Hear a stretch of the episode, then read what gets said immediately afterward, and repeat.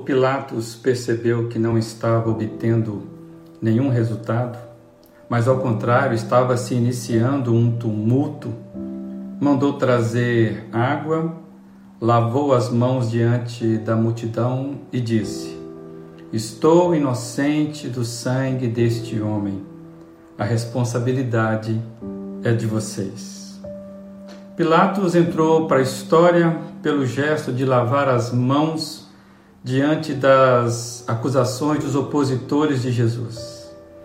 A história de Pilatos, então, ficou refém da história de Jesus. É interessante pensar nisso, pois na ocasião do episódio do julgamento de Jesus, era Jesus quem era refém de Pilatos. Pilatos, então, ele entra para a história como um figurante eternizando o gesto de quem não queria decidir. Lavar as mãos passa então a ser a expressão de quem quer se livrar, se livrar de problemas. Ele havia tentado de várias maneiras livrar-se do problema Jesus. Inclusive, ele chegou a mandá-lo para Herodes, mas não teve jeito, ele acabou tendo que julgar o caso. Pilatos tinha uma posição de governante e naquele tribunal, mesmo forjado, ele tinha uma prerrogativa de ser juiz. Estava sobre ele a prerrogativa, ele era a autoridade máxima.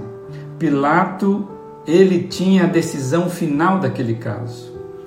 E as acusações de Jesus o texto diz que ele não viu nenhum motivo, mas mesmo assim ele preferiu lavar as mãos, não querendo se comprometer.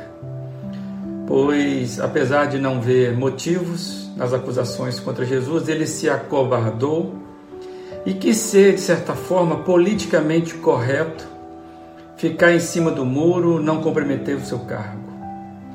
Pilatos é um exemplo negativo de quem, querendo não decidir, empurra a questão para frente.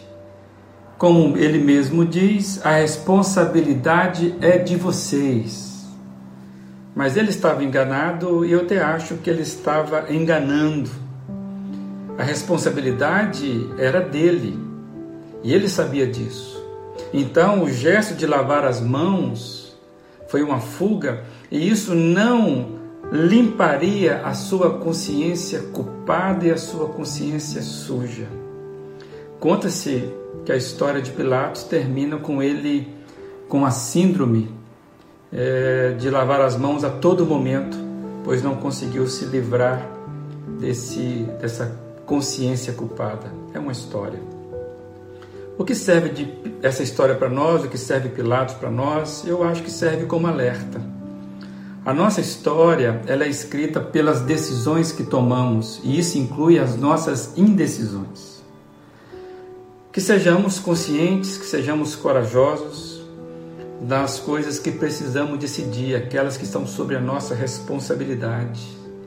Criar filhos, amar o cônjuge, é, ser leal nas, nas questões, ser justo nós decidimos a todo momento. E aí vale o princípio ou os princípios bíblicos, e eu quero aqui juntar dois textos. Eclesiastes 9 diz: O que as suas mãos tiverem que fazer, que o façam com toda a sua força. Colossenses 3, 23. Tudo que fizerem, façam com todo o coração, como para o Senhor e não para homens, sabendo que receberão do Senhor a recompensa da herança. Amados, esse é o nosso padrão. Diante de uma decisão difícil, o que devemos fazer? Não lavar as mãos, levantar as mãos em oração e levar tudo entregando às mãos de quem cuida de fato, que é Deus. Que você tenha um bom dia.